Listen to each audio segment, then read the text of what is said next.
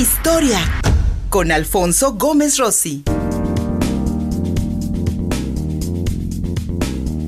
Mi querido Alfonso Gómez Rossi, doctor, muchas gracias por conectarte una vez más después de algunas semanas de ausencia en, las que anduvimos paseando por el estado de Puebla. Amigo, hoy para que hablemos del Tratado de Westfalia. Un día como hoy, en 1648, se firmó allá en Alemania, puso fin a por lo menos dos conflictos bélicos, tanto en, la, en, la, en, aquella, en aquella Alemania este, de varios reinos y, y principados, también como en España, y tal parece que este Tratado de Westfalia marcó un precedente tanto en la política moderna como en conceptos como la soberanía nacional. Mi estimado Alfonso Gómez Rossi, bienvenido, buenos días. Hola, buenos días. El Tratado de Westfalia es uno de los papeles más importantes que tenemos en la historia. ¿Por qué? En primer lugar, porque se reconoce la autonomía de los países, ¿no? Esto va a ser muy importante en la regla de los tratados internacionales. Y todavía, cuando nuestro presidente habla sobre los derechos que México tiene sobre la energía de nuestro país, se está refiriendo realmente a algo que quedó estipulado en el Tratado de Westfalia. Pero no solo eso, sino que también da por terminada en la historia moderna con las guerras de religión en Europa. ¿Esto qué significa? Que técnicamente hasta el 2001, entre 1648 y el 2001, ya no se ingresó a las guerras a partir de la religión, sino que se entró a las guerras por intereses económicos. Entonces, aquí se puede vislumbrar la idea de que la religión empieza a dejar un lugar preponderante dentro de la política europea y se convierte en algo secundario. Ahora bien, ¿cómo surge o por qué se da el Tratado de Westfalia y cómo termina esto con la Guerra de los 30 años? Bueno, pues resulta que en 1618 sucede al emperador Matías II, su pariente lejano Rodolfo, archiduque de Estiria. Y el, Rodolfo, el, archiduque Rodolfo había sido educado por los jesuitas en la Universidad de Ingolstadt, ¿no? Y él asumía que como jefe del Sacro Imperio Romano Germano, él tenía la obligación de hacer que todos sus súbditos se convirtieran al catolicismo. Ahora, recordemos que justamente 101 años antes, Martín Lutero había clavado sus tesis sobre la religión católica en la Catedral de Wittenberg, y esto había generado una serie de guerras de religión en Francia y en Alemania y en Bélgica y en Holanda para determinar cuál era la religión que debía seguir la población. al, emperador, Fernando II no le interesaba lo que había pasado, sino que lo que le preocupaba era que sus, súbditos no fueran católicos. En primer lugar, porque sentía que eso debilitaba al imperio. En segundo lugar, porque sentía que estaba en juego la salvación de los súbditos mismos. En la Iglesia Católica la idea es que la salvación es una empresa comunitaria. Si alguien eh, ve un mal ejemplo, puede influir sobre la salvación de las otras personas. Entonces, en ese momento, lo que él, lo que Fernando II buscaba era que se convirtiera todo el imperio al catolicismo. Ahora bien, lo que él va a hacer es mandar a, una legación a Praga y estos delegados que son aventados por una ventana eh, van a ser la causa de la guerra de los 30 años. A este evento se le va a llamar la defrenización de, Praga y básicamente hay dos leyendas sobre esa, ¿no? Estos dos embajadores del emperador eh, en una versión van a caer sobre una pila de abono, ¿no? Y en otra, en la versión católica van a ser rescatados por unos ángeles, ¿no? Pero nos cuenta que ese momento es cuando el emperador determina que va a luchar contra aquellos súbditos que tengan la religión protestante.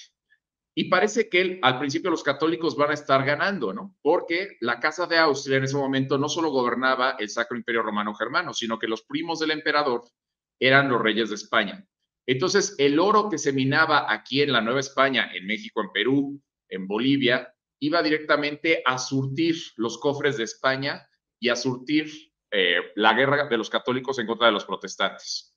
Durante la primera década de la guerra parecía que las cosas iban bien, bien para los católicos, pero el miedo de que los católicos ganaran hizo que las potencias protestantes del norte de Europa participaran también en la guerra. Entonces encontramos que el reino de Dinamarca y posteriormente el reino de Suecia también van a luchar en contra de los, católicos justamente para apoyar a sus correligionarios protestantes. Finalmente, el rey de Francia, en ese momento era Luis XIII, aconsejado por el cardenal eh, Richelieu, decide que él va a apoyar a los católicos, a, los protestantes, ¿no?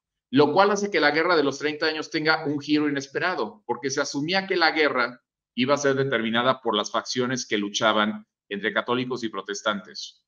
Pero de pronto encontramos que el rey católico de Francia, su muy cristiana majestad, determina que él va a apoyar a los protestantes.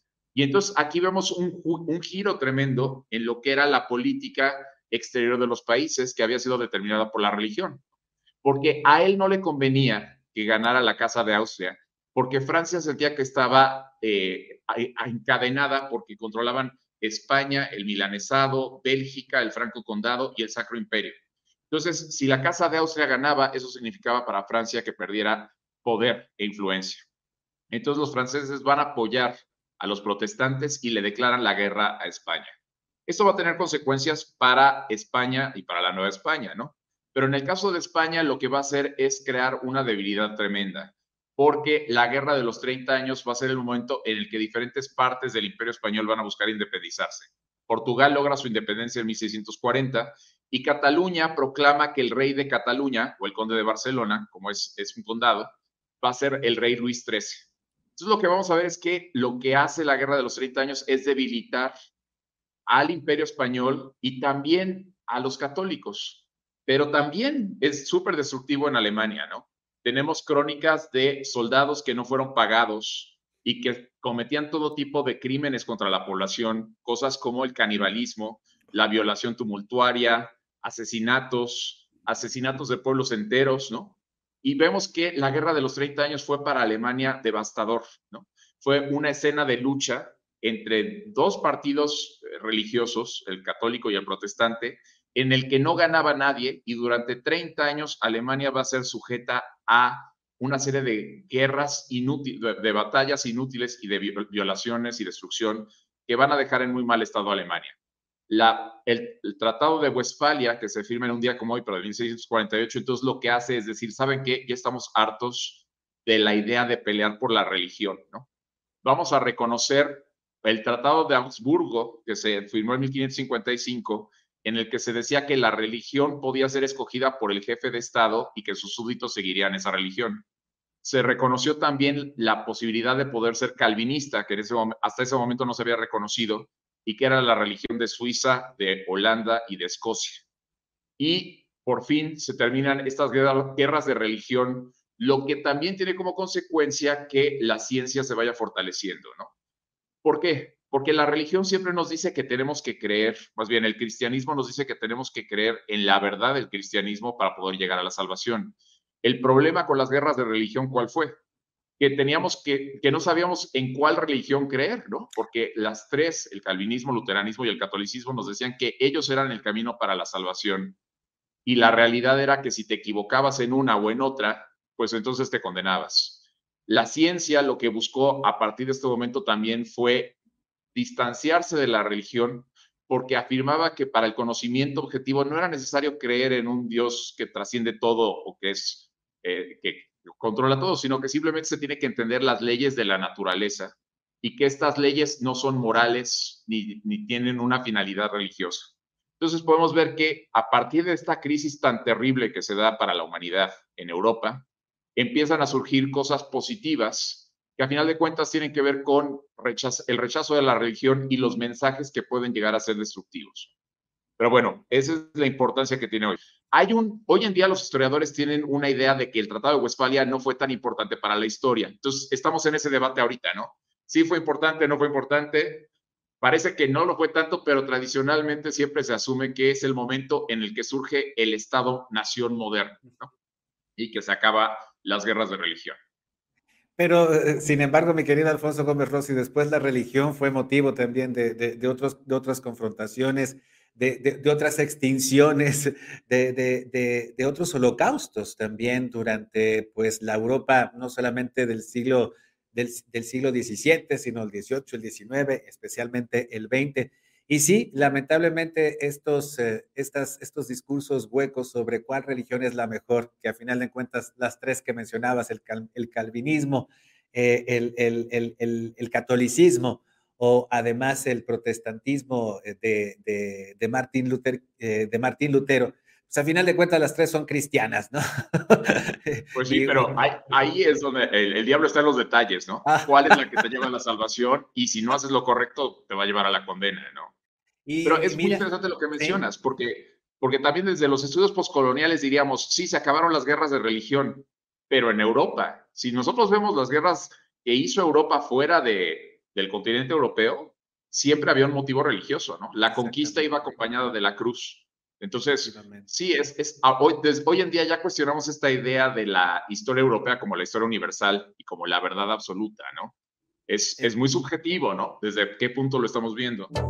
Síguenos en Facebook y en Twitter. Estamos contigo, Puebla.